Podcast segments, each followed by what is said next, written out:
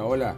Bienvenidos a otro episodio de BMO Biblia, Mate y Oración, el podcast que acompaña la lectura cronológica de la palabra de Dios. Hoy nuestra lectura sugerida es en Éxodo capítulos 19 al 21. Y nuestro título para el episodio de hoy es Para siempre siervo. El texto es Éxodo 21, 5 y 6, que dice, Y si el siervo dijere, yo amo a mi Señor, a mi mujer y a mis hijos, no saldré libre, entonces su amo le llevará ante los jueces y le hará estar junto a la puerta o al poste, y su amo le horadará la oreja con lesna, y será su siervo para siempre. Aquí vemos que la motivación lo es todo. En medio de tantas leyes mosaicas que sobre los siervos y los diferentes casos en que se concretaba la permanencia o no del siervo en casa de su amo, esta declaración realmente se destaca por la decisión voluntaria del servidor de quedar en casa de su señor por amor.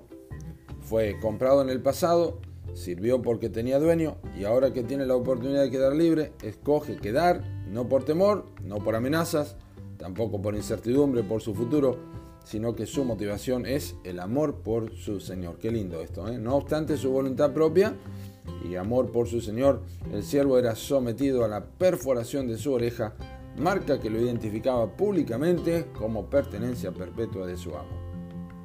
Y aprendemos que no es sino hasta que el pecador perdido se transforma en pecador perdonado que su alma se llena de amor por su Salvador. Dice el apóstol Juan, nosotros le amamos a Él porque Él nos amó primero. Primera de Juan 4, 19. Es, es obra del Espíritu Santo que derramó en nosotros el amor de Dios abundantemente. Cristo en el alma transforma las motivaciones. Servir a Dios no es el resultado de doctrinas que uno estudia o mandamientos impuestos o tradiciones de hombres. Servir a Dios es voluntario, porque las buenas nuevas transforman al enemigo Dios en amante de Dios, de servidumbre al pecado a esclavitud por amor al Cristo Redentor.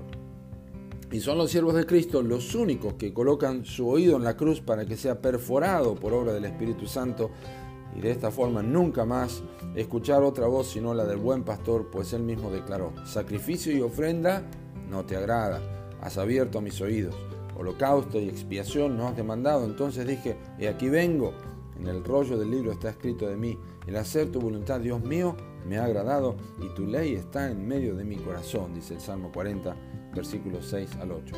No es diferente en el santo regenerado, porque ama a Dios, ama hacer su voluntad y no hay otra cosa en su corazón que no sea la ley de su Salvador. Y por esta misma razón quiere la marca del servicio en su propia alma, perforada en el Calvario y que le identifique para siempre como siervo de Cristo. No valían de nada las palabras de compromiso del siervo y de amor confeso por su amo sin que tuviera su oreja perforada. Y de la misma manera Jesús dijo, ¿por qué me llamáis Señor, Señor y no hacéis lo que digo?